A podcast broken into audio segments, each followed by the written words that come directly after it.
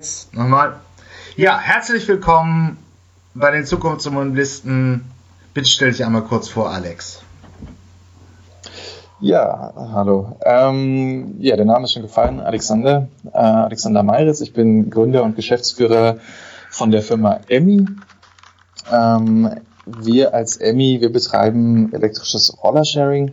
Das heißt, äh, das ist ähnlich zum Konzept von Car2Go Drive Now, äh, wer das kennt. Das heißt, mit einer App öffnet und schließt man ähm, ein Fahrzeug, in unserem Fall einen elektrischen Roller, der bei 45 km/h abgeregelt ist. Das ist Free-Floating-Prinzip, das heißt, es gibt keine Station. Wir sind aktuell in Berlin, Hamburg, München und Düsseldorf unterwegs. Ähm, in Summe haben wir knapp 2000 Roller in der Flotte. Ähm, ja, das ist das, was, was Emmy hauptsächlich tut. Ähm, meine Funktion bei Emmy, ähm, wie gesagt, Gründer und Geschäftsführer, aber inhaltlich ähm, bin ich bei uns verantwortlich für die, für die gesamten Operations als auch für das Thema Finanzen und Recht. Äh, wie viel, ähm, wie viel Nutzer hm? habt ihr jetzt schon im Januar 2019? Ähm, oh, da kann ich dir gar nicht den, den, ganz aktuellen Stand sagen, aber es sollten über 50.000 äh, Nutzer sein, die wir äh, in den letzten drei, vier Jahren gesammelt Sie, haben. Ihr seid ja schon relativ weit entwickelt für ein Startup, also kann man so sagen.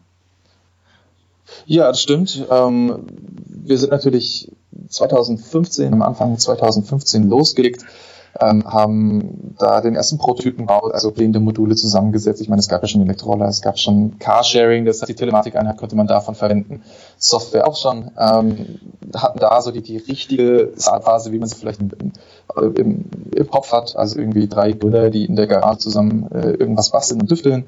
Dann haben wir recht schnell, also innerhalb von von wenigen Monaten sind wir dann eben, äh, haben eine Finanzierungsrunde geschlossen und sind wir die mit 150 Rollern auf die Straße. Das war Mitte 2015. Und von da an war dann der Kurs auf Wachstum. Ähm, das heißt, wir sind 2016 äh, noch mit den Stadtwerken in Stuttgart äh, gestartet, haben da ein ja, Kooperationsprojekt mit den, mit den Stadtwerken, das heißt Star Sharing. Und 2017 sind wir dann eben in weitere Städte, die ich gerade genannt habe, also mhm. Hamburg, München und Düsseldorf gegangen. Ähm wie viele Beschäftigte habt ihr noch, um diesen Teil abzuschließen? Ja, wir sind, ist natürlich ein sehr starkes Saisongeschäft. Ja. Also das heißt, dass wir ähm, gerade im Sommer viel auf studentische äh, Mitarbeiter zurückgreifen. Wir sind im Sommer so circa bei 200, 250. Ähm, Im Winter geht es runter auf 100 bis 150 Mitarbeiter. Okay. Ähm, dann noch ein rechtlicher Teil, das, ich habe es auch geblockt. Ähm, äh, die, es ist jetzt im Dezember 2018 nochmal eine Gesetzgebung gekommen, dass Rollersharing jetzt wirklich ja, erlaubt werden soll. Das spielt für euch jetzt keine große Rolle, weil es euch schon länger gibt. Woran liegt das? Hm, ich glaube, die Gesetzgebung, von der du sprichst, ähm, betrifft Tretroller. Ähm, also da geht es um elektrische Kleinstmobilität äh, im Sinne von ja, diese, ich weiß nicht, Kickscooter ja. oder ich weiß nicht, ob ja. du kennst, äh, vorne hinten ein kleines Rad und man stellt sich auf und fährt dann durch die Stadt. Ähm, das sieht man aktuell schon in, in, Paris, in Zürich und so weiter, in Wien auch sehr viel sind die andere schon unterwegs. Ähm, Deutschland ist da mal wieder, mal wieder extrem unterwegs, wie Freigefahrzeuge angeht. Ähm, solche Ende UN, das das Roller erlaubt ist, das Fahrzeug immer sowas irgendwie gekauft hat, dann darf man in Deutschland aktuell nicht auf öffentlichem Straßenland damit fahren, sondern nur irgendwie auf Privatbahnen. Mhm. Äh, ähm, ähm, was wollte ich jetzt sagen? Ähm, das ist, ist richtig, aber ähm, das heißt, man braucht auch für eure Roller noch einen Führerschein. Das ist jetzt für viele Menschen in der Provinz sicherlich interessant zu wissen, oder nicht? Ja, also wir haben ja auf der Straße quasi den ähm, ja, das Modell Vespa, mhm. sag ich jetzt mal. Also wie man, ne, also dieses, wo man sich draufsetzt, ähm, das ist eben bei 45 kmh abgeriegelt, äh, weil das der, ja, das der, der, der 50 Kubik ja. oder sowas nennt man das äh, bei den Verbrennermotoren. Genau, die Roller sind aber eben alle elektrisch bei uns. Und da braucht man einen Führerschein, äh, den muss man auch eben vorzeigen, wenn man sich bei uns registriert. Das heißt, da muss man einmal zwei Videoschnipsel machen, ähm, wo man seinen Führerschein in die Kamera hält, wie aufzeichnet, den Führerschein ein bisschen nach links und rechts wackelt, damit man die Hologramme sieht. Und dann wird äh, Kunde von uns äh, verifiziert. Ähm, das ist der alte Mofa-Führerschein, der für euch noch notwendig ist. Ähm, ja, also man kann, man kann diesen Führerschein mit 16 Jahren machen. Ja. Ich, ich, ich, glaube, also das, das mag sein, da, was jetzt nicht, ob man den so nennt. Ähm, das ist dieser normale Führerschein. Ja. Ich, äh, ja, ich komme komm selber vom Dorf ähm, und da, da war es natürlich mit 16 ähm, immer ein Luxus, wenn man dann es erlaubt bekommen hat, äh, Roller zu fahren. Wobei natürlich auch viele Eltern immer gesagt haben, wenn du dich auf eine Roller setzt, bist du direkt tot, mach das auf gar keinen Fall. Mhm. So gefährlich. Auch, ja. Ähm, ja, genau. Ähm, nichtsdestotrotz ist es, äh, ja, mit einem normalen Autoführerschein ist er inkludiert, das heißt, die 99 Prozent unserer Kunden haben, zeigen den normalen Autoführerschein vor und dürfen sich dann auf den Roller setzen. Okay, das, ähm, also ist ein relativ großer Markt. Ähm, ihr habt jetzt praktisch, siedelt euch in, in der Mobilität in Großstädten erst einmal an. Exakt, ja. Das hängt einfach mit dem Geschäftsmodell des Free Floating zusammen, also stationslos. Da braucht man einfach eine, ähm, eine hohe Einwohnerdichte und ein hohes, einen hohen Mobilitätsbedarf. Aber ähm, strategisch ist schon geplant, auch in ländlichere, also in, in kleinere Großstädte und dann vielleicht auch in ländlichen Raum zu gehen? Ähm, ländlicher Raum ist, ist, schwierig mit dem Geschäftsmodell. Ähm, Städte, so ab 300.000 ähm, Einwohner sind auf alle Fälle relevant für uns. Ja. Ähm, noch ist es aber nicht so, dass die, die ganz großen Städte ähm, verteilt sind unter den Wettbewerbern. Also noch schauen wir eher auf ähm, andere Städte in der Dachregion, wo eben noch niemand drin ist.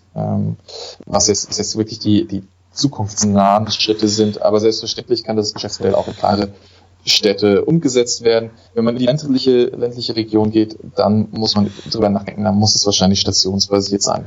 Ähm, und da ist dann immer bei dem Geschäftsmodell so ein bisschen das Problem, wenn es stationsbasiert ist, ähm, das muss sich ja irgendwie rechnen. Ne? Das ist klar, natürlich subventionieren und so weiter, aber ähm, wenn es sich rechnen muss, dann darf es nicht nur die Fahrt geben, morgens von zu Hause zur Arbeit und abends dann mit dem gleichen Fahrzeug von der Arbeit wieder nach Hause oder eben zur Station, sage ich jetzt mal.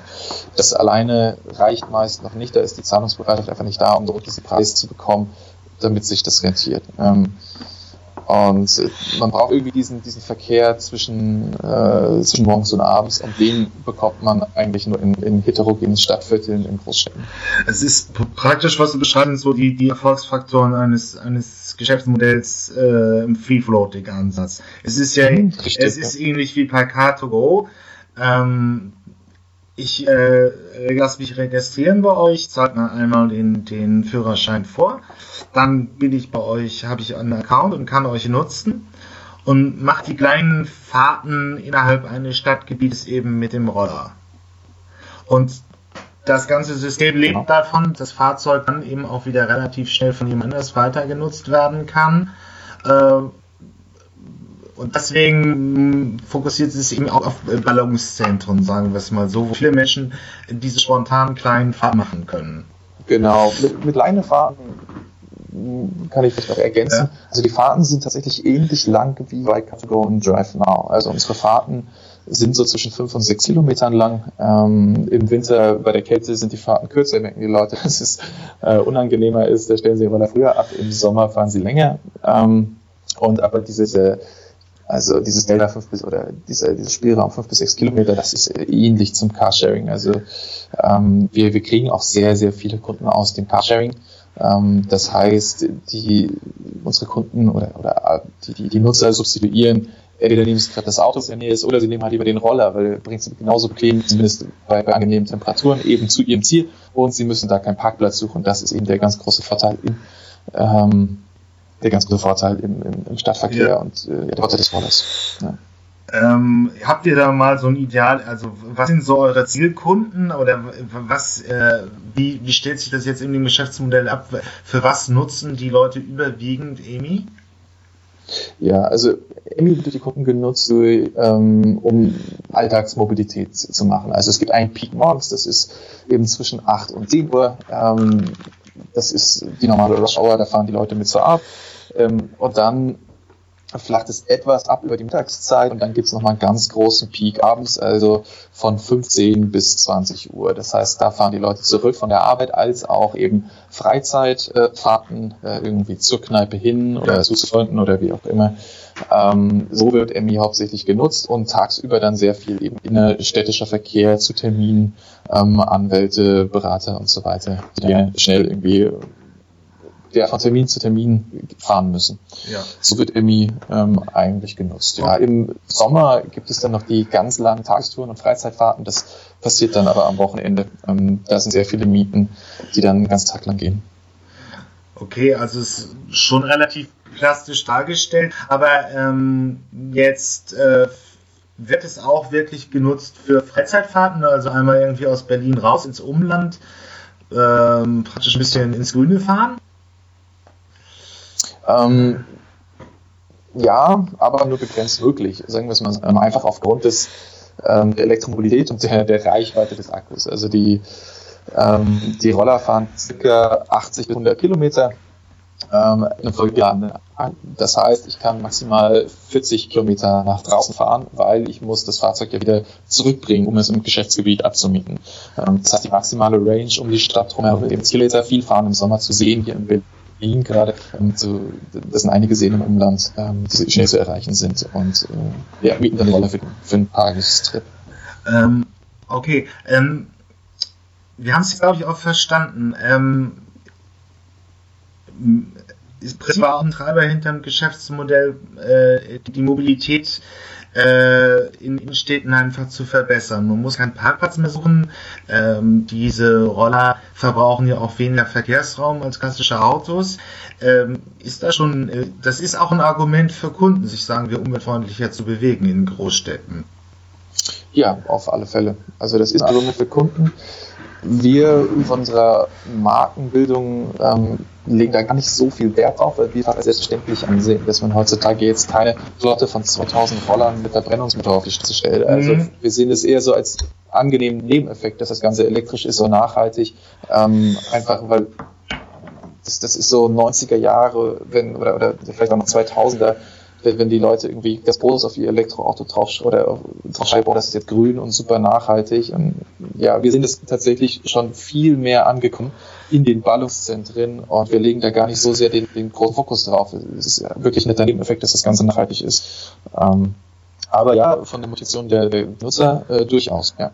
Vor allem, weil ja, wenn man sich auch 50 äh, Kubikrolle ähm, vergegenwärtigt, die sind extrem laut. Wenn man Schnaps sagt, 50 verhandelt, ist sehr laut. Also, Auf ähm, alle Fälle. Ja, das ist auch ein großer Vorteil von, von Elektro. Also gerade in diesem Segment äh, mhm. der, der Roller ähm, ist der äh, der Elektroroller wirklich dem, dem Verbrennerroller überlegen. Also die Reichweite passt, für Gas ist ein bisschen was anderes beim Auto, da gibt es Momente, wo man auch eine Vorhalte hat gegenüber dem Elektroauto. Ähm, beim Zweigrad ist es wirklich ähm, sehr stark angekommen. Das zeigen auch die, die Verkaufszahlen. Also ähm, die sind dermaßen eingebrochen in, in Westeuropa für Verbrennermotorroller. Ähm, und äh, es hier von Privatkunden bei Faro. In China werden sie jetzt übrigens auch schon nicht mehr zugelassen, sondern nur noch ähm, Elektroroller. Ähm, welches Fabrikat verwendet ihr für eure Rollerflotte? Wir haben zwei Fabrikate in Hamburg und Düsseldorf äh, verwenden wir den Hersteller Torot äh, und das äh, Fabrikat Movie.